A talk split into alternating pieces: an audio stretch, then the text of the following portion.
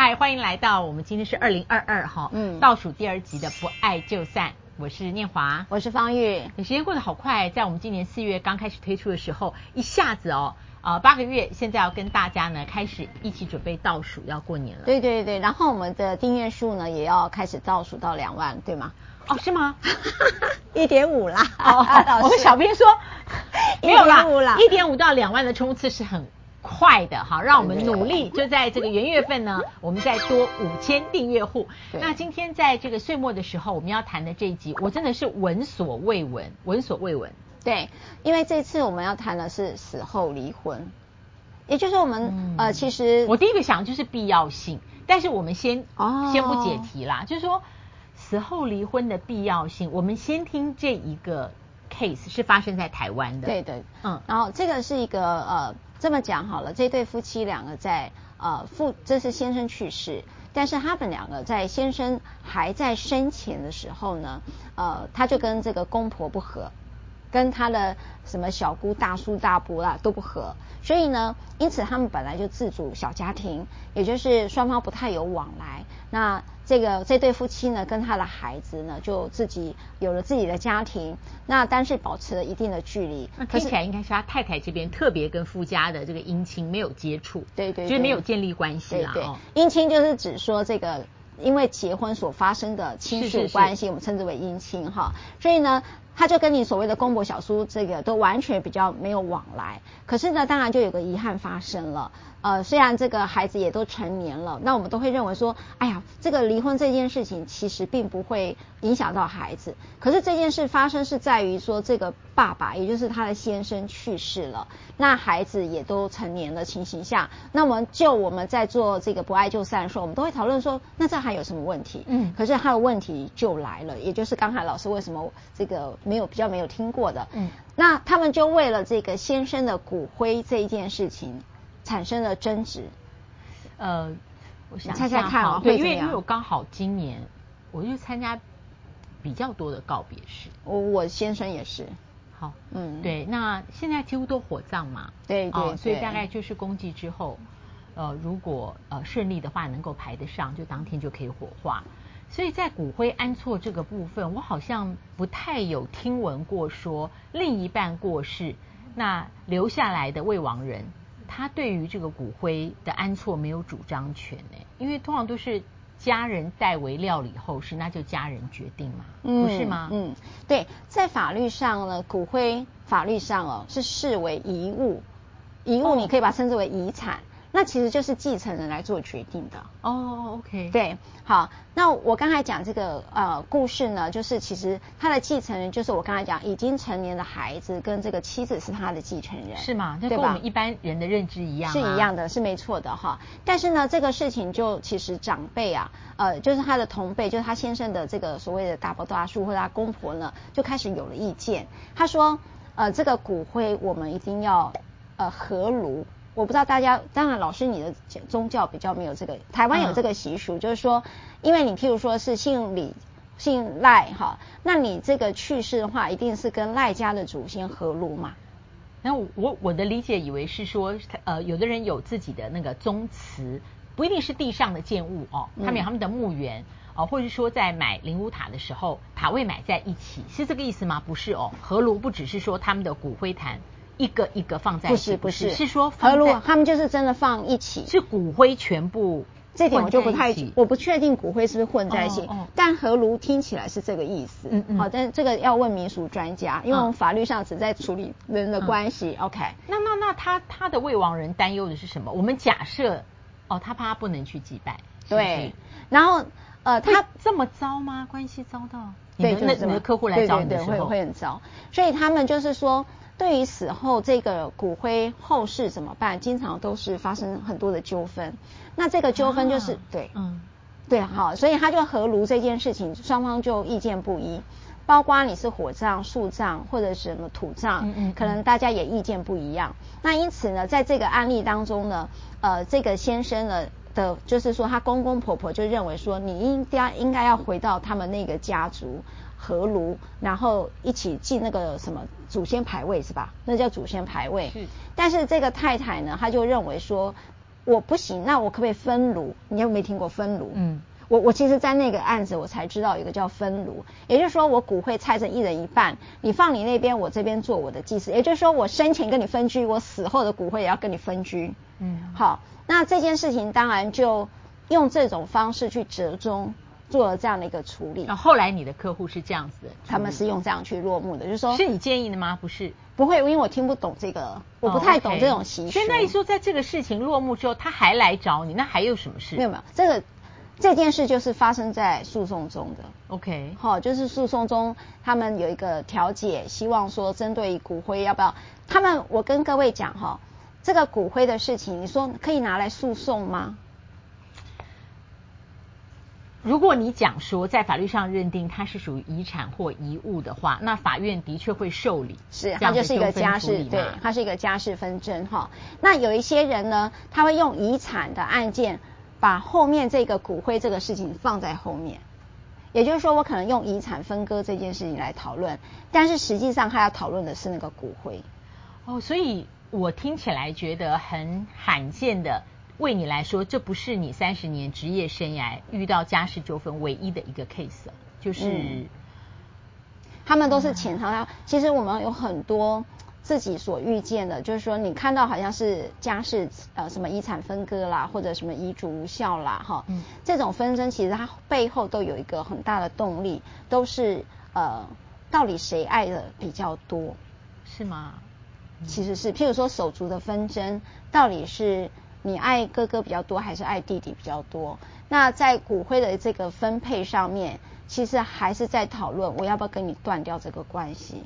那所以当他这个骨灰就一半一半哦，嗯，他跟他的这个姻亲，就是他呃先生家里那边分了以后，他后来还没有再诉请任何法律上的处处置，就是跟这个姻亲之间的任何关系。他没有，没有，他没有。但是在日本有一个叫做死后离婚。好，死后离婚是这样讲的，就是我们在法律上会发生呃，如果说离婚，你才会断掉姻亲关系。换言之说，你如果是死亡的话，你的姻亲关系并不会因此而消灭。那我这里想到是不是跟抚养有关？对，因为当你的另一半走了以后，到底你跟他的原生家庭还有后面很多亲戚，到底还有什么事情会连带？对。好，在台湾的法律，应该我先讲日本的法律是这样的啊、哦。日本法律上有个叫做死后离婚，就是为了解决，他认为说我的这个媳妇当时呃没有跟，就是说媳妇已经忍受为了自己的丈夫忍受婆婆已经很多年了，那没有想到她的老公去世，她还要继续忍受自己的公婆，所以呢，因此日本法律呢就有这个死后离婚的一个制度。那本来呢？诉请的不晓多不多哦？哎，我告诉你，我看到的是，它本来不多，可能一千多件，但后来有一年整个都暴增了两两千多件。哇，上千件我就觉得已经很多了。很多哈、哦，嗯、所以日本人就在讨论这个死后离婚这个制度。那我记得当时在台湾讨论这件事情的时候，我就提到说，其实台湾似乎也可以去考虑。我们现在没有，对不对？我们现在完全没有。也就是说，你不能透过法律来处理你想完完全全下半生。完全结束的姻亲关系。对的，对的。好，那刚才老师就问我一个，那没有死后离婚这件事情到底会影响什么？哈，嗯，那呃，我跟各位讲，就是你日后去看那个抚养义务，日后我再找一集来讲那个抚养义务的顺序里面，你对于你的公婆是共同生活期间内，你还负有抚养义务。嗯，那负有抚养义务又是什么呢？老老师就刚才问我，那又怎样呢？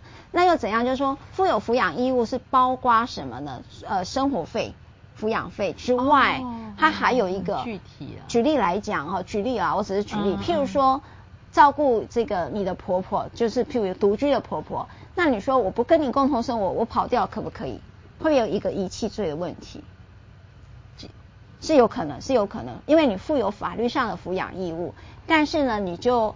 直接就跑掉了，呃，不愿意让你这个婆婆有一个生理上的照顾，协助她，包括找看护啦什么的，那这个就有涉及到抚养罪这件事情。我就想要说，因为你知道台湾有蛮多人，比方说我就有一些朋友，那他的手足啊在国外，然后那照顾父母就是好像大概就是会留下来，对啊一个孩子，那不管是夫与妻啊，或是这个女儿跟她的先生。嗯，所以我我的意思说，如果其实这样讲，我一直很怕听众觉得好像是大不孝，我不是这个意思。我说，如果这一对夫妻有一个人走了，嗯、那留下来的这个人要照顾他的前夫呃先夫或先妻的那整个大家庭，然后他要一个人去扛起，因为如果有手足在海外的话，其实呃通常他们对于父母亲的处遇会很关心。现在视讯啊各种都很方便，那有时候在关心之余，会对唯一留在这边照顾的会有有所要求，或我们讲有期待。嗯，哇，那这个其实就是。颇为沉重啊，嗯，颇为沉重。对，老师讲的那个部分，我们在下一集也会再聊到。那个也是我们现在在家事案件常见的情形。我们我们下一回讨论。那我先跟各位讲这个法律哦，就是民法第九百七十一条规定，姻亲关系因为离婚而消灭，结婚经撤销者一同。所以各位就可以看到了，它只有姻亲关系只有在离婚的时候会消灭。因此，如果你不想要有这种姻亲呢？啊，这样子又有点鼓励。老师，我们这样讲好难讲哎。我我要讲的意思是说，为什么会有这一集？因为每一个个案都是在我们寻常过日子的经验里面不曾有的。但是你日子过着过着，也许有一天你会碰到这个情况，是，是或者你的朋友啊、呃、正在这样的一个情况当中。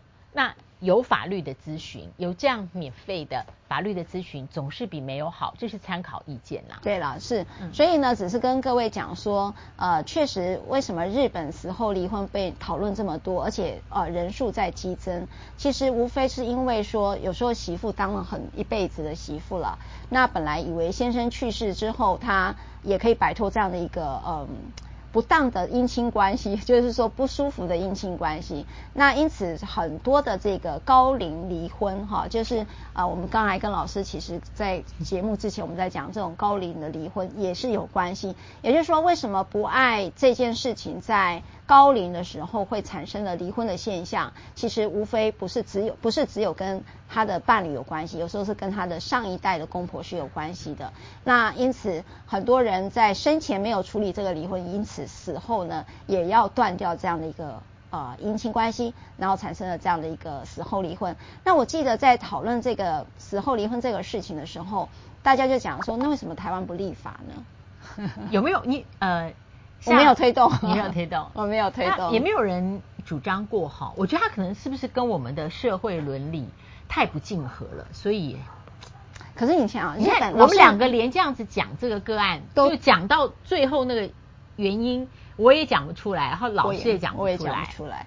就是说，我们对于那个孝顺，对于说呃另外一半走了之后帮忙照顾呃你的长辈这件事情，你如何说我们在法律上断掉这个关系，好像有点难哈、哦。那孝顺在我们的伦理观念是无条件也无底线的啦。对。所以任何情况的改变，人生任何处遇的改变，好像不改变这个。